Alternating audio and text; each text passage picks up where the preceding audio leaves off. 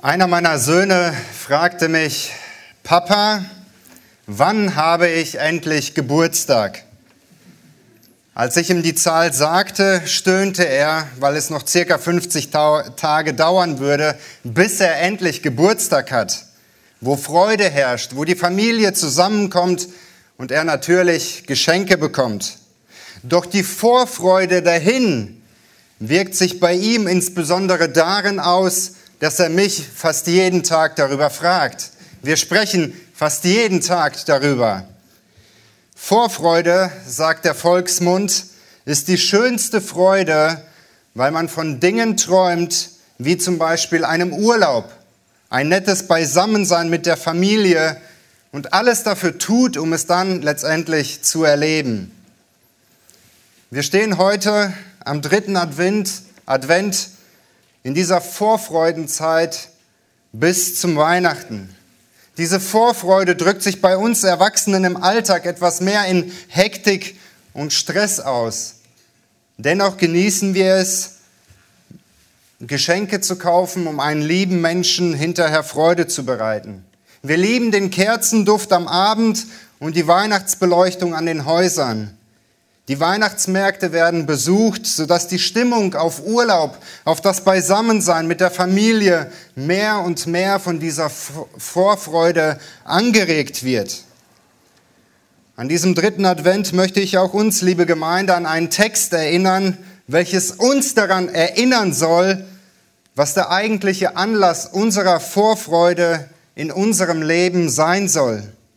Diese Vorfreude sollte weder auf Emotionen bauen, denn Emotionen und Gefühle können uns täuschen, sondern unsere Vorfreude ist verankert im Wort Gottes. Diese Vorfreude, die wir in einer Erwartungshaltung sichtbar werden lassen können, zeigt auch in 1. Mose 3 mit dem 1. Mose 3, Vers 15 mit dem Urevangelium, wo Gott den Menschen, die sich versündigt haben, einen Erretter aus dem Samen einer Frau prophezeit, der dem Urheber der Sünde Satan zerstören wird und einen Retter schicken wird. Und seit dem Sündenfall steht der Mensch durch die Geschichte hindurch in dieser Erwartung diesem Erretter. Zwei Augenzeugen beschreiben uns, wie Vorfreude in der Erwartung gelebt werden soll, trotz der Sünde, die uns jeden Tag umgibt. Einmal Simeon, ein gottesfürchtiger Mann in Lukas 2, 25, der im Tempel diente mit einer wartenden Haltung, dass jederzeit Gottes Wort in Erfüllung gehen kann und er das Kind bei Maria und Josef letztendlich sah, und als er das Kind sah und auch die Erfüllung damit sah, brach in ihm ein Lobpreis aus, dass dieses Kind das Heil für die Erde gebracht hat.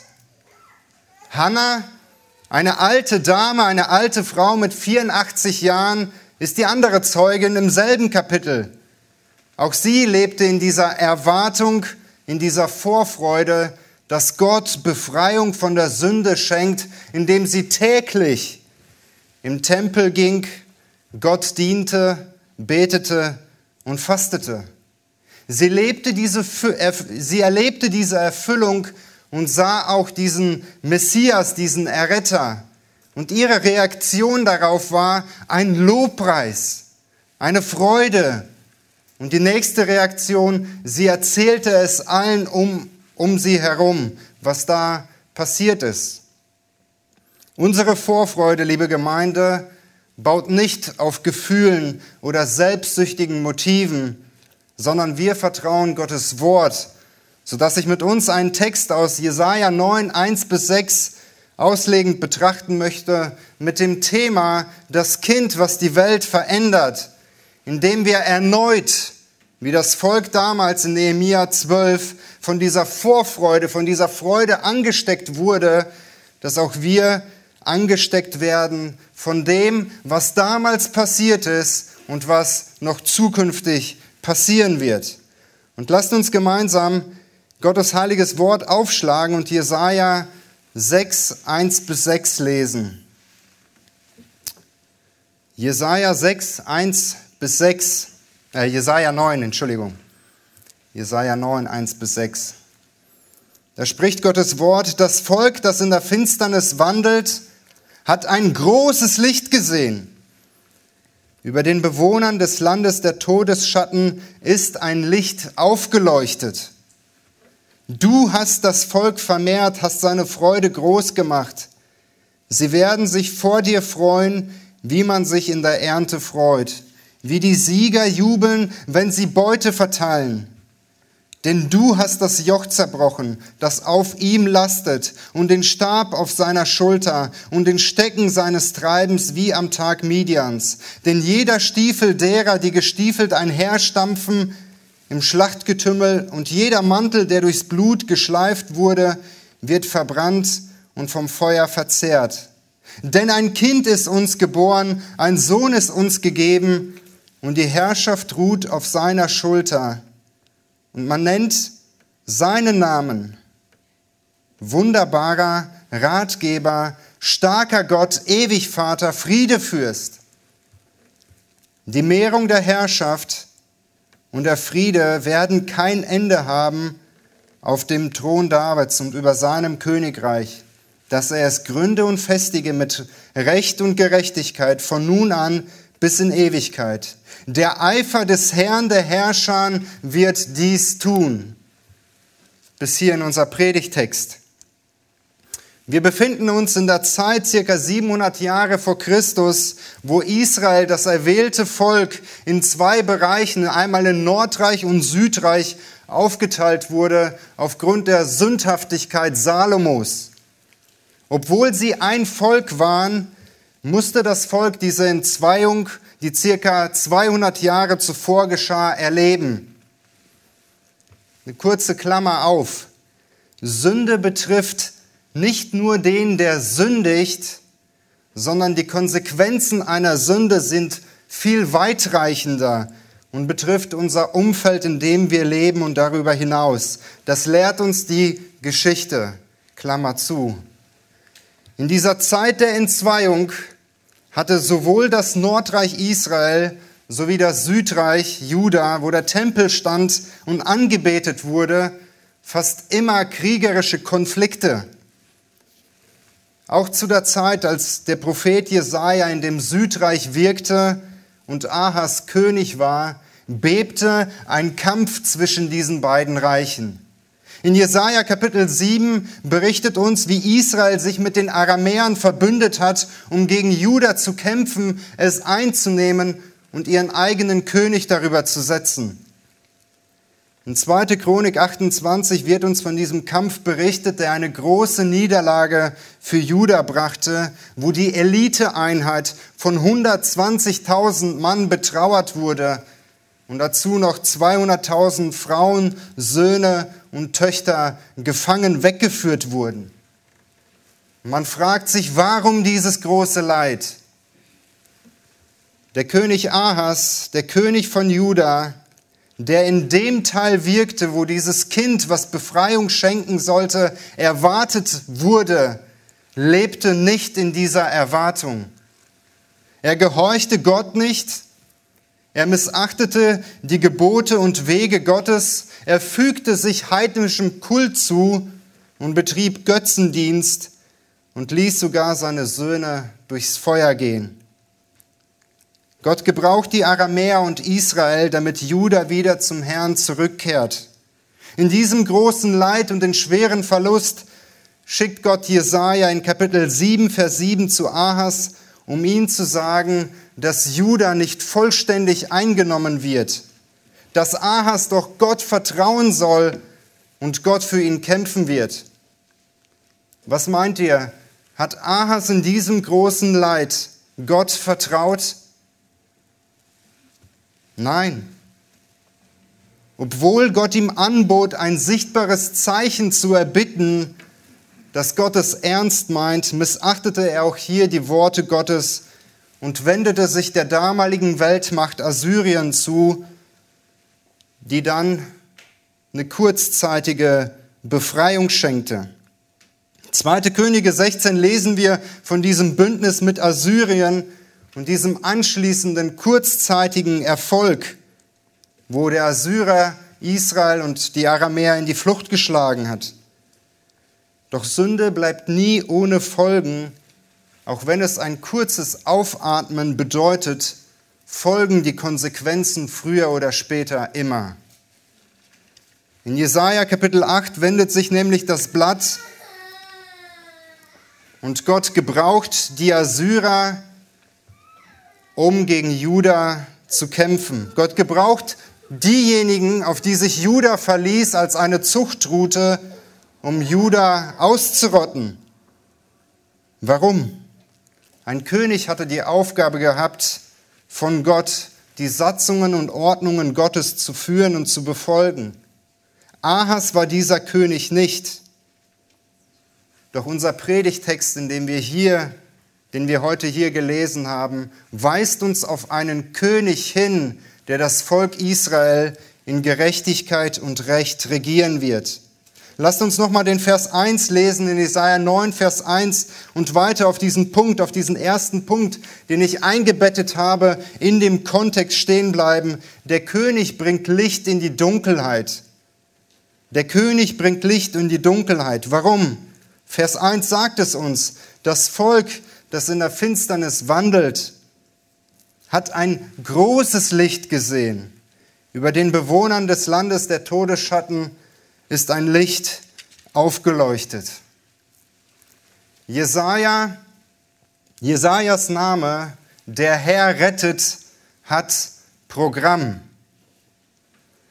Auch wenn wir besonders in den ersten fünf Kapiteln von dem Zustand Judas lesen, welches Gott missachtete, indem es andere Götter anbetete, sich in Hochmut rühmte aufgrund seines Wohlstandes und Stolz einherging und den Tempel missachtete, sehen wir in diesem Buch Jesaja mit den 66 Kapiteln zwei Parallelen.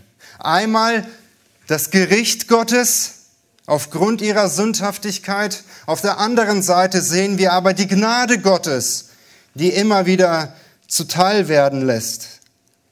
Man sagt von Jesaja, dass dieses Buch mit den 66 Kapiteln das Evangelium des Alten Testamentes beinhaltet, weil so viele Verheißungen uns in diesem Buch beschrieben werden über den Messias, sodass dieses Buch das meistzitierte im Neuen Testament verwendet wird, wo vieles in Erfüllung gegangen ist. In Vers 1 beschreibt Jesaja uns zwei Metaphern in Form eines Parallelismus, indem er das eine sagt und das andere in einer anderen Form wiederholt. Die erste Metapher ist das Volk, das in der Finsternis wandelt, kombiniert mit und die Bewohner des Landes im Todesschatten. Sowohl Juda wie auch Israel haben die Gebote und Satzungen Gottes missachtet. Sie lebten in der Abkehr von der göttlichen Wahrheit.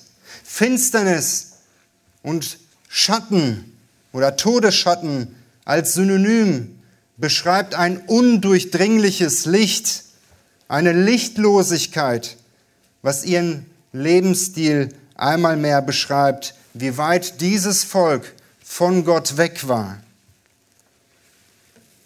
Im Volksmund gebrauchen wir die Redewendung, dort ist es dunkel, um aufzuzeigen, dass dort selbsternannte Gesetze herrschen, dass du dort hinten auf keinen Fall hingehen solltest, denn dort garantiert dir keiner, ob du lebend wieder rauskommst. Jesaja 5, Vers 20 beschreibt die Definition, die Judah hatte.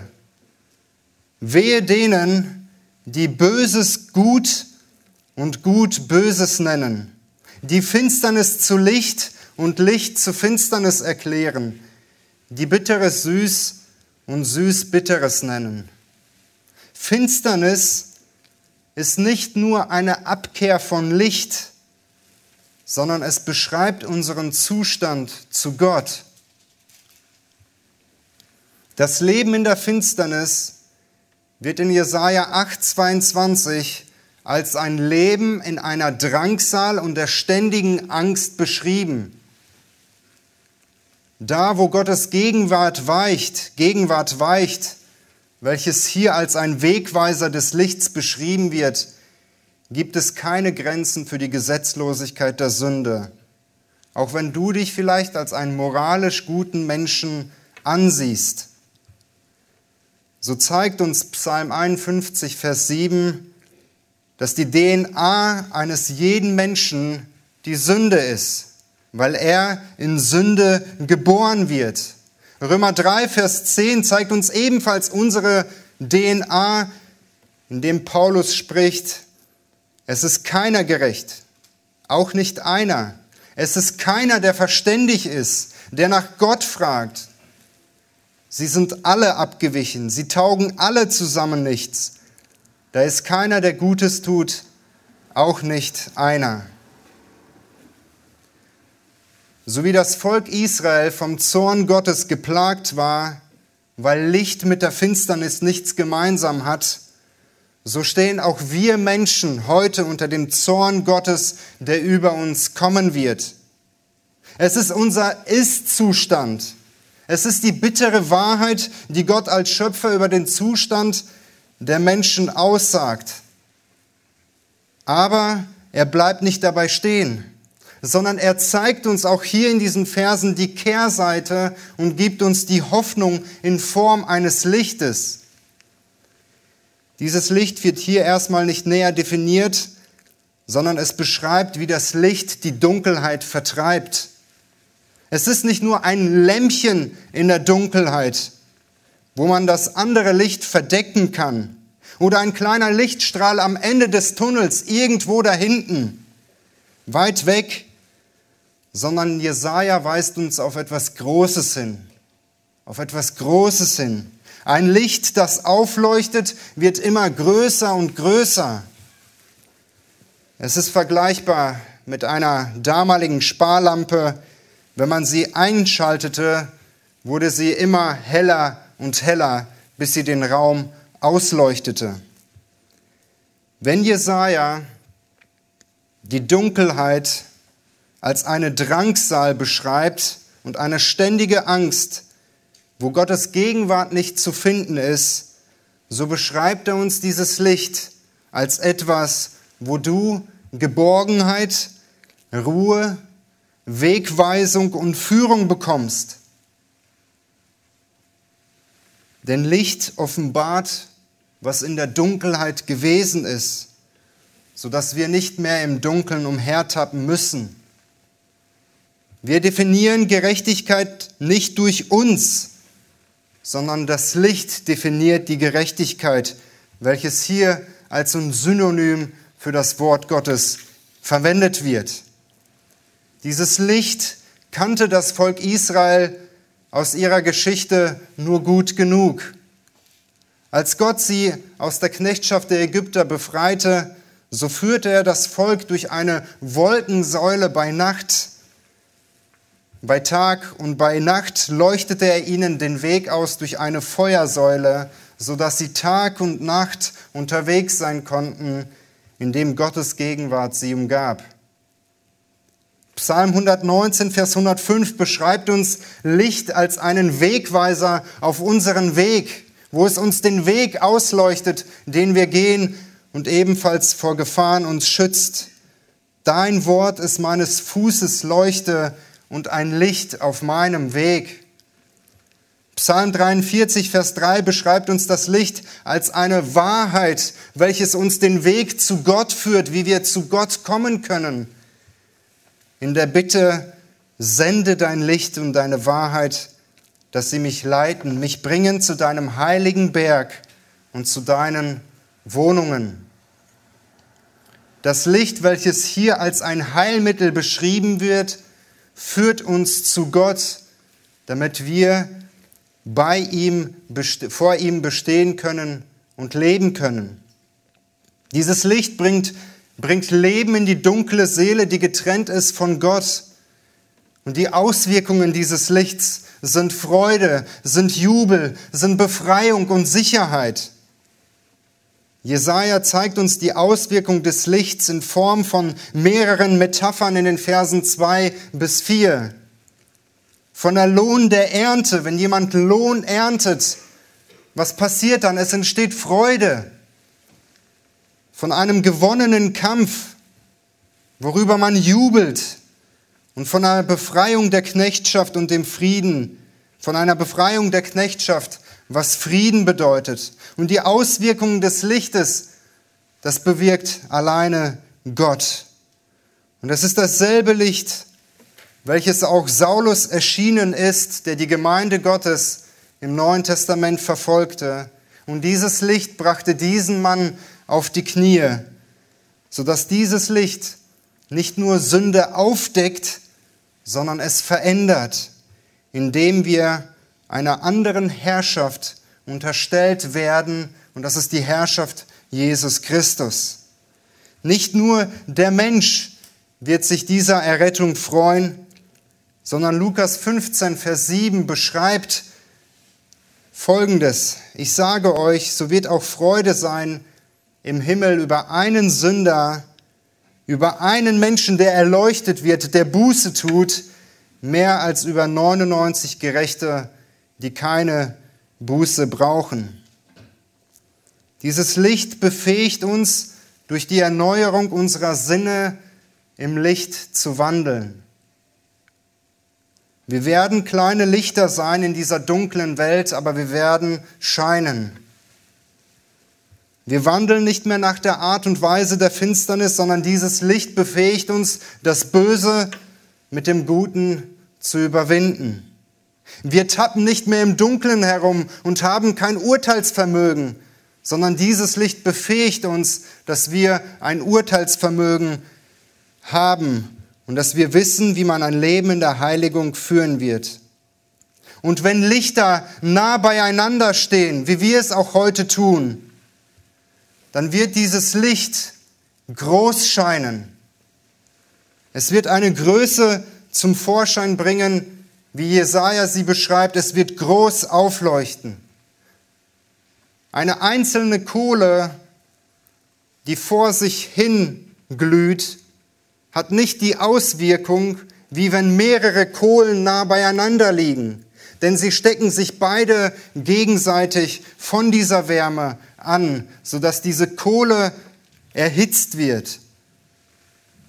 Jesaja zeigt uns in einem Grauen und Schrecken, in einer Zeit des Grauens und Schreckens, in der sich Juda befand, aufgrund ihrer Ablehnung Gott gegenüber, dass ein großes Licht, welches sichtbar wird, aufleuchten wird. In Vers 5 zeigt er uns das Mittel, was Gott gebraucht, um dieses Licht auf diese Erde aufleuchten zu lassen. Es ist ein Kind.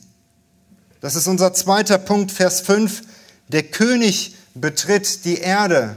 Ich möchte diesen Vers lesen, denn ein Kind ist uns geboren, ein Sohn ist uns gegeben und die Herrschaft ruht auf seiner Schulter und man nennt seinen Namen wunderbarer, Ratgeber, starker Gott, ewig Vater, Friedefürst.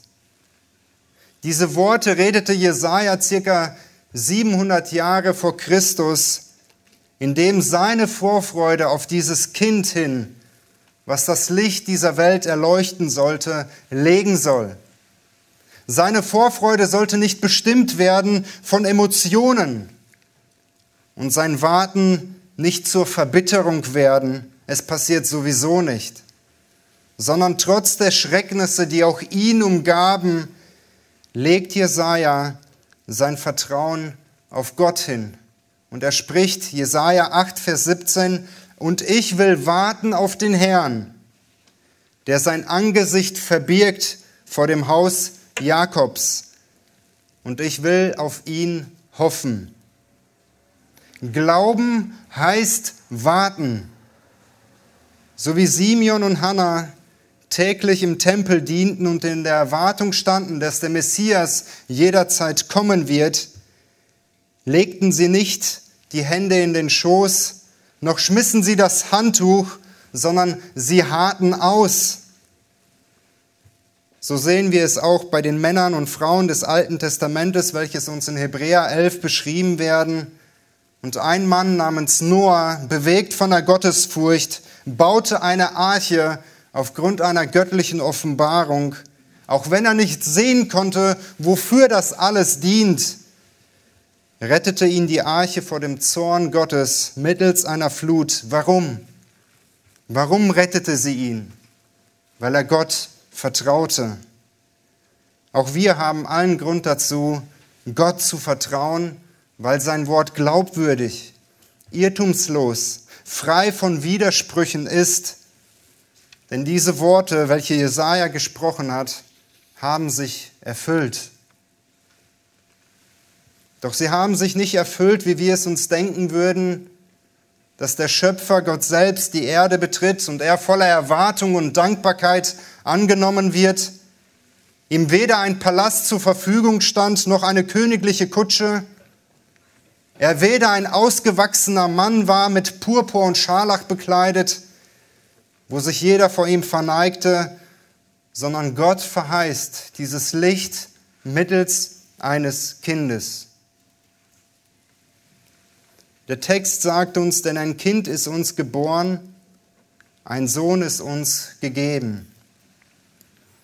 Neben den besonderen Namen welches dieses Kind hat, auf die wir gleich einzeln eingehen werden, zeigt uns dieser Vers 1, dass das Licht in der dunklen Welt mit einem Kind beginnt, welches den natürlichen Weg einer Geburt annimmt. Ich möchte eine Klammer aufmachen. Scheint es uns nicht merkwürdig, dass Gott hier ein Kind, ein Baby beschreibt, welches die Dunkelheit vertreiben soll, nicht lächerlich? Wäre unsere Vorstellung von einer veränderten Welt nicht die, dass ein ausgewachsener, muskulöser, neuer Adam, der mit Macht und Herrlichkeit umkleidet ist, einmal auf den Tisch haut und alles verändert? Nein. Gott wird Mensch, indem er den natürlichen Weg einer Zeugung und Geburt geht, um seine natürliche Fleischwerdung, Menschwerdung zu beweisen, was nicht heißt, dass er seine Gottheit hier auf Erden abgelegt hat, um dich und mich zu erreichen. Die Evangelien berichten darüber und greifen Prophezeiungen aus dem Alten Testament auf, um zu zeigen, dass diese Worte von Jesaja sich erfüllt haben. Lukas 1 berichtet uns von einer Jungfrau, die verlobt war mit Josef, die durch den Heiligen Geist schwanger geworden ist und ihren Sohn gebar und ihn Immanuel, Gott mit uns, nannte. Der zweite Teil dieses Verses personifiziert nicht nur das Geschlecht eines Kindes, es ist ein Sohn, sondern es definiert Gottes Liebe zu uns. Ein Sohn ist uns gegeben. Einer meiner Freunde sagte mir vor kurzem, ich habe meiner Frau eine Bluetooth-Musikbox geschenkt, die recht teuer war. Und falls es ihr nicht gefällt, dann nehme ich sie. So können wir Männer unsere Liebe zu unseren Frauen definieren. Wir kaufen etwas, verpacken es als ein Geschenk für uns, nein, für sie und schenken es ihr, in der Hoffnung vielleicht, dass es ihr nicht gefällt. Doch Gottes Liebe ist eine gebende Liebe, wo die Dreieinheit das erste Mal getrennt voneinander wurde. Es kostete Gott, seinen eingeborenen Sohn auf diese schuldbeladene Erde zu schicken, damit wir im Glauben an ihn errettet werden können. Und mit Sicherheit kennst du diesen Vers Johannes 3, Vers 16. Denn so sehr hat Gott die Welt geliebt, dass er seinen eingeborenen Sohn gab, damit jeder, der an ihn glaubt, nicht verloren geht, sondern ewiges Leben hat. Stell dir folgende Situation vor. Wenn du die Möglichkeit hättest, einen Streit zwischen zwei Menschen zu beenden und du ganz genau wüsstest, dass du unerwünscht, nicht willkommen, sogar gehasst und verachtet wirst, welche von diesen drei Dingen würdest du wählen? Erstens, du könntest irgendeine Person zu ihnen schicken, die dahin geht, um vielleicht diesen Frieden stiften zu können, ohne dass es dich etwas kostet. Zweitens, du würdest die brutalere Methode nehmen und eine Atombombe werfen und alle ausradieren, um endlich Ruhe zu haben. Drittens, du könntest deinen Sohn dahin schicken. Kannst du dir vorstellen, dass Gott, der Schöpfer und Erhalter des Lebens, sich für das Letztere entschied? Weder ein Mensch noch ein Engel, weder ein Tier noch unsere Werke können Sünden vergeben und Frieden zwischen dir und Gott schaffen. Der erste Teil von Vers 5a zeigt uns seine übernatürliche Zeugung, indem er als Mensch auf diese Erde gekommen ist. Der zweite Teil hingegen bestätigt sein göttliches Wesen, welches göttliche Titel trägt. Christi Wesen, Gott und Mensch zugleich, dürfen wir nicht voneinander trennen.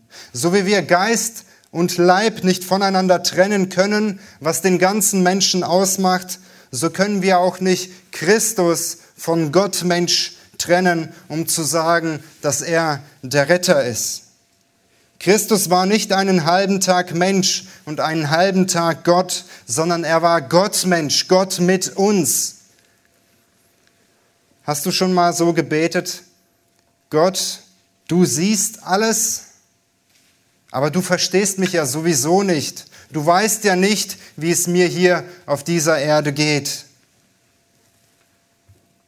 Gerade diese Tatsache, dass er Gott Mensch ist, offenbart, dass er ganz genau weiß, wie es dir Tag für Tag auf dieser Erde geht. Er weiß es. Jesaja beschreibt uns den neuen König, der zwar arm und hilflos auf diese Erde kam, mit Namen, die nur Gott zustehen und sein Wesen ausmachen. Es sind Titel, die Christus sich nicht aneignete durch akademische Leistungen, sondern er war es von Ewigkeit her. Und lasst uns über die zwei Naturen nachdenken und warum sie für unser Leben so notwendig sind.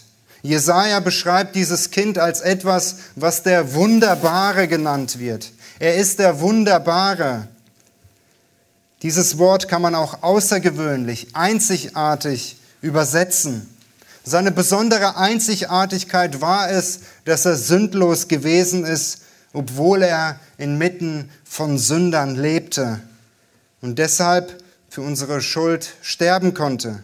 Er ist einzigartig, somit ist er weder langweilig noch begreifen wir Menschen die Wahrheiten, die über ihn geschrieben stehen in aller Tiefe.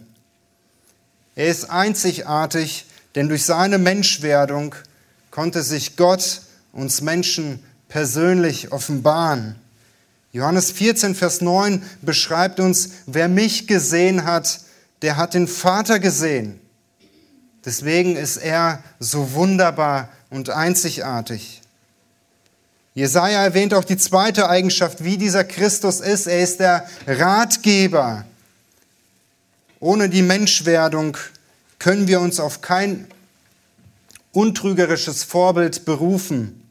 Als Mensch erlebte er alle Schattenseiten des Lebens.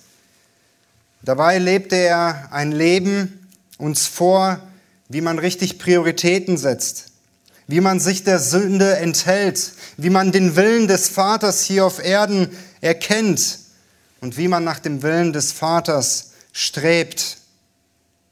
Er kennt Verachtung, er kennt Mobbing, er kennt Verrat, er kennt Leid, sodass er als Gott uns die Kraft schenkt, seinem Vorbild zu folgen. Wir brauchen Jesus als unseren Ratgeber, weil wir in einer ruinierten Welt leben, in der Satan uns ebenfalls gerne beraten will. Doch seine Beratung führt immer zu Zerstörung und zu Zwietracht, wohingegen Jesu Rat uns zur Heilung und zum Frieden bringt. Er hat uns sein Wort hinterlassen als eine Gebrauchsanweisung für unser Leben, die allgenügsam ist für jeden Bereich unseres Lebens.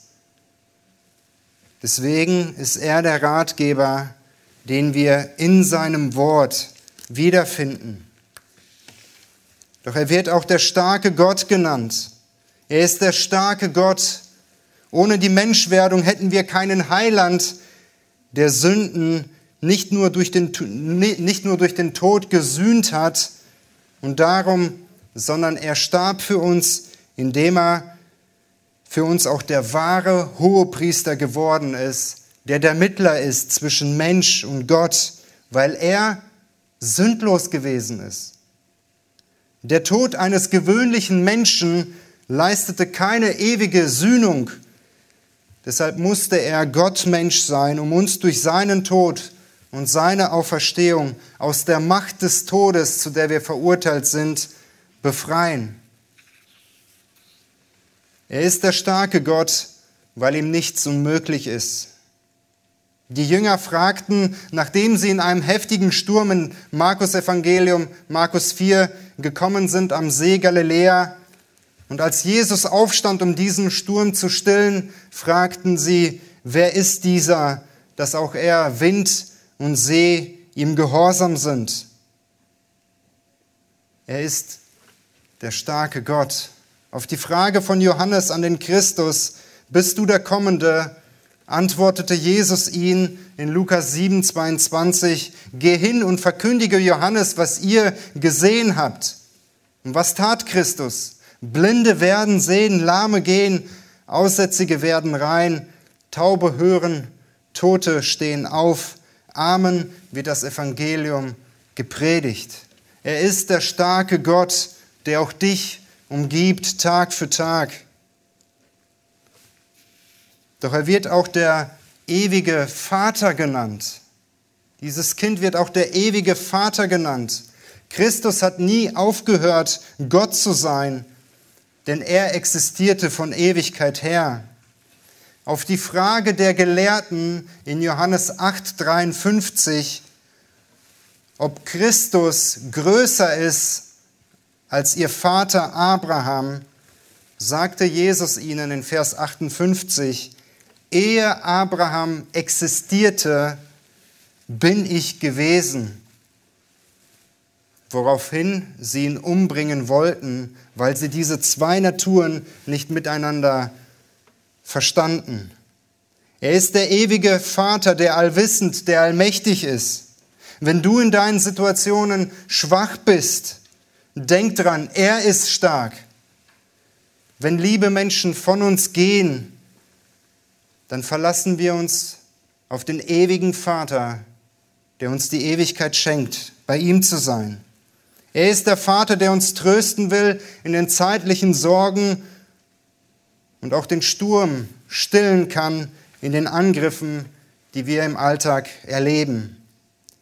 Diese Eigenschaft ist so wichtig, dass er der ewige Vater ist, dass Calvin darüber sagt, ich zitiere, und wenn Christus nicht Gott gewesen wäre, wenn Christus nicht Gott gewesen wäre, wäre es in der Tat ungesetzlich gewesen, sich in ihm zu rühmen.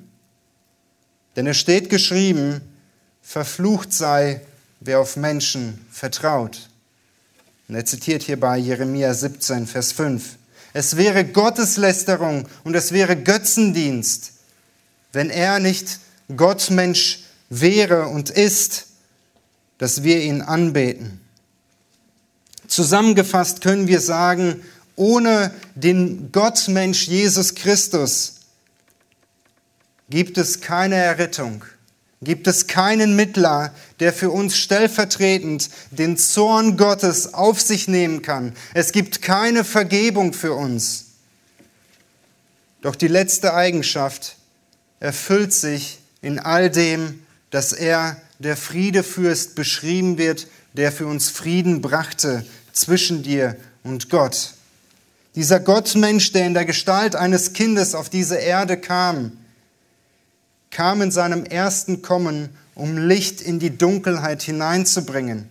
Er kam, um dich mit dem Vater zu versöhnen, indem du im Glauben an sein Erlösungswerk auf Golgatha annimmst, deine Schuld ihm bekennst, denn er wird der Prinz des Friedens genannt.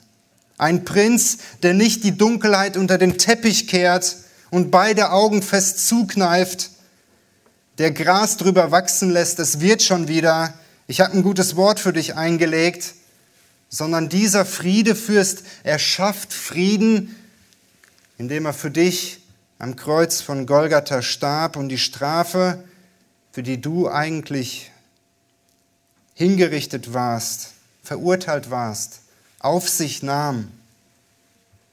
Das allergrößte Geschenk, was Gott einem jeden Menschen machen möchte durch Jesus Christus, ist die, dass du Frieden hast mit Gott. Nicht nur einen Tag, sondern die Ewigkeit hindurch.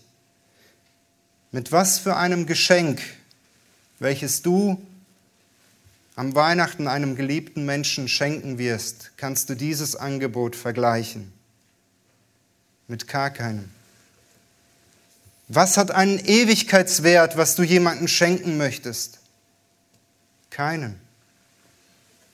Doch unsere Seele, unsere unsterbliche Seele wird hier beschenkt, indem Gott diesen Friedenfürst auf diese Erde schickte, um uns mit Gott zu versöhnen. Ein Kind, der Prinz des Friedens, hat die Erde betreten, nicht zum Regieren, sondern um Frieden zu schaffen. Er verließ die Erde, indem er am dritten Tag auferstanden und nach 40 Tagen in die Herrlichkeit seines Vaters einging. Die Jünger haben das nicht begriffen, denn sie dachten, dieser Friede Fürst wird bei seinem ersten Kommen regieren in Macht und Herrlichkeit. Doch so sicher wie sein erstes Kommen gewesen ist, zeigt uns der, Vers, zeigt uns der Text in Vers 5b und 6, dass es ein zweites Kommen geben wird. Nicht als ein Kind, sondern als der König, der diesmal wirklich regieren wird in Macht und Herrlichkeit. Nicht einen, der Frieden stiftet, sondern er schafft Frieden in seiner königlichen Art und Weise. Der letzte Punkt, der König wird regieren in Macht und Herrlichkeit. Ich lese uns nochmal den Vers 5b und den Vers 6. Die Herrschaft ruht auf seiner Schulter. Vers 6. Die Mehrung der Herrschaft und der Frieden werden kein Ende haben auf dem Thron Davids und über seinem Königreich, dass er es gründen, gründe und festige mit Recht und Gerechtigkeit von nun an bis in Ewigkeit. Der Eifer des Herrn der Herrscher wird dies tun. Die, die Propheten schauten voraus auf die beiden Kommen Christi als sehen sie zwei Berggipfel, zwischen denen ein Tal liegt. Sie konnten zwar die Gipfel sehen, aber die Täler nicht ganz. Wenn wir jedoch zurückblicken, erkennen wir den Zeitraum zwischen dem ersten und dem zweiten Kommen.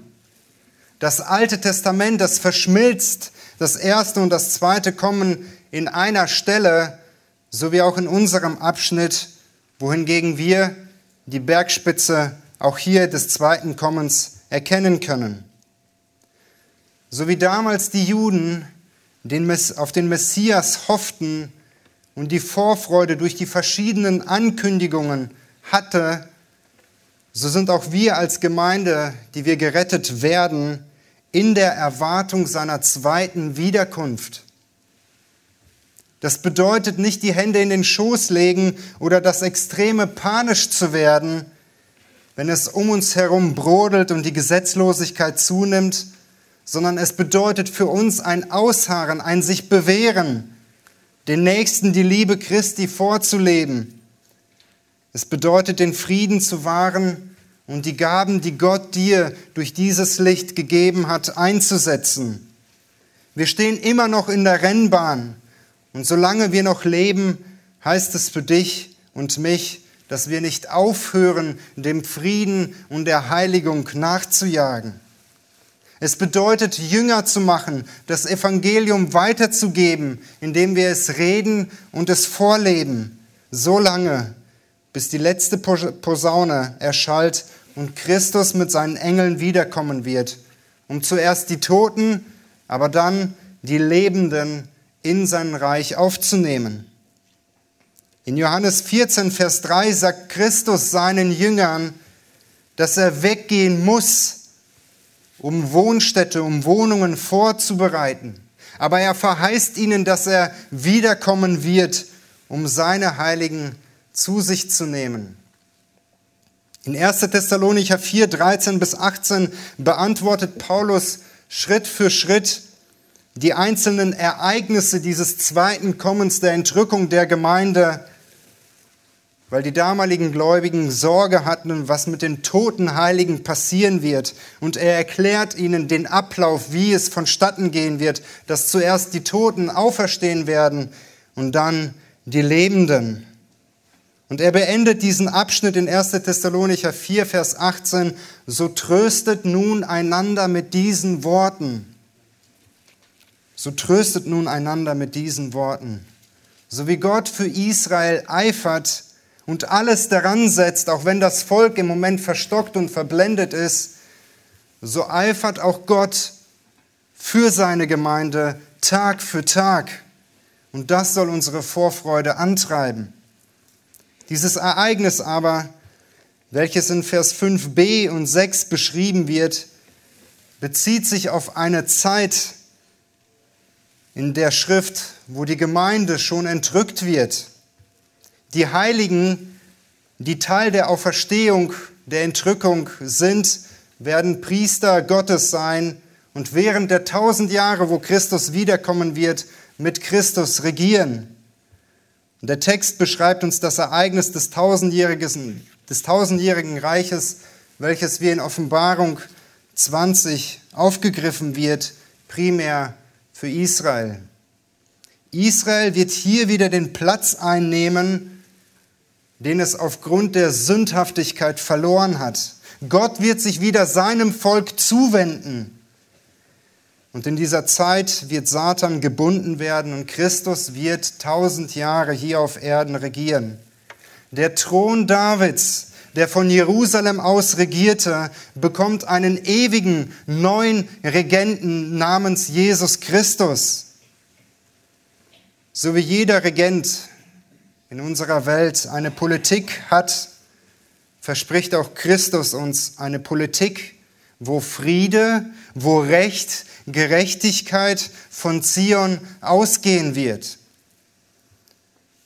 Dies sind keine leeren Worte, die Christus hier macht, wie unsere zukünftigen Politiker oder Werdenden, sondern der Eifer des Herrn der Herrscher wird dies tun. Dieses Reich wird als ein Reich beschrieben, wo ebenfalls Freude, Jubel, Sicherheit und Frieden herrschen wird. In dieser Zeit wird es keine Umfrage geben am Weihnachten mit der Frage, was bedeutet Weihnachten für Sie, sondern diese neue Zeit wird gekennzeichnet sein von der allgemeinen Kenntnis des Herrn in Verbindung mit seinem Volk Israel. Es wird einen universalen Frieden geben. Und die ganze Erde wird gesegnet sein. Anstatt Waffen zu bauen, wird man Schwerter zu Flugscharen schmieden. Jesaja 65, Abvers 17 beschreibt uns dieses Reich und das Leben in diesem Reich etwas ausführlicher. Und er beschreibt, was wir dort machen werden. Es wird gebaut, es werden Kinder geboren, es wird angebetet und es wird große Freude herrschen. Wenn man auf dem Weg zur Arbeit die Nachrichten hört, hören wird, bleibt nichts oder wird nichts von Leid, Mord, Ungerechtigkeit sein, sondern in diesen Nachrichten im tausendjährigen Reich wird es um Gerechtigkeit gehen. Betrug wird durch den gerechten Richter Jesus Christus aufgedeckt werden. Nichts bleibt verborgen, nichts bleibt ungeklärt, niemand wird unschuldig verurteilt. Warum? Weil der neue Regent, der Herr der Gerechtigkeit ist und er wird regieren. Der Kontext, in dem Jesaja diese wunderbare Verheißung gegeben hat, in dieser Dunkelheit ist totale Dunkelheit. Totale Finsternis, wo kein Lichtstrahl hineinstrahlen kann. Aber diese 66 Kapitel zeigen uns zwei Parallelen. Ja, es gibt diese Gesetzlosigkeit und Gericht, aber es gibt auch Gerechtigkeit, Hoffnung in Gnade. Und diese Hoffnung sehen wir mittels einem Kind. Simeon und Hannah standen in der Erwartung, bis der Tag kommen wird. Und sie haben es erlebt. Sie priesen Gott und erzählten es anderen. Wir, liebe Gemeinde, haben die Entrückung noch nicht erlebt. Israel lebt noch immer in der Ablehnung Gott gegenüber. Aber wir können uns Tag für Tag darauf vorbereiten, bis der Christus in Macht und Herrlichkeit kommen wird. Und wir haben das Privileg, ihn jetzt schon anzubeten. Und dieses Licht als kleine Lichter in dieser dunklen Welt zu vertreiben, weiterzugeben. Dies soll unsere Vorfreude sein. Sein Licht strahlt auch heute noch durch uns, weil er, weil dieses Kind die, die Welt betreten hat und auch dich und mich angezündet hat. Amen. Lass mich eben beten, steht bitte auf dazu.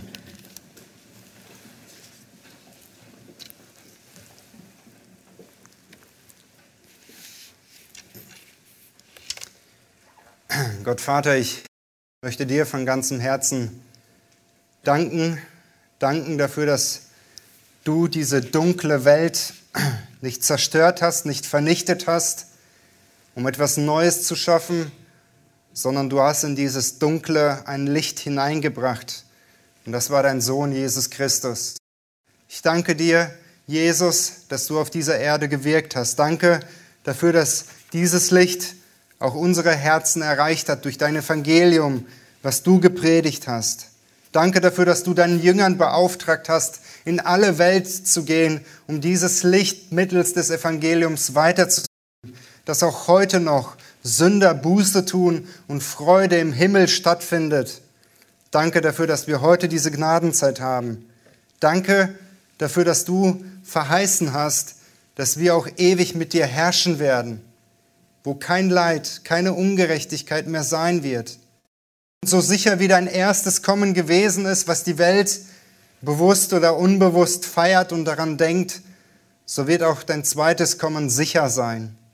Herr, und ich möchte dich bitten für meine Geschwister, dass du ihnen Gnade und Kraft schenkst, ihnen Kraft gibst, durchzuhalten, ihnen Kraft gibst, auf diesen starken Gott, ewig Vater, Friede Fürst, Ratgeber zu hoffen.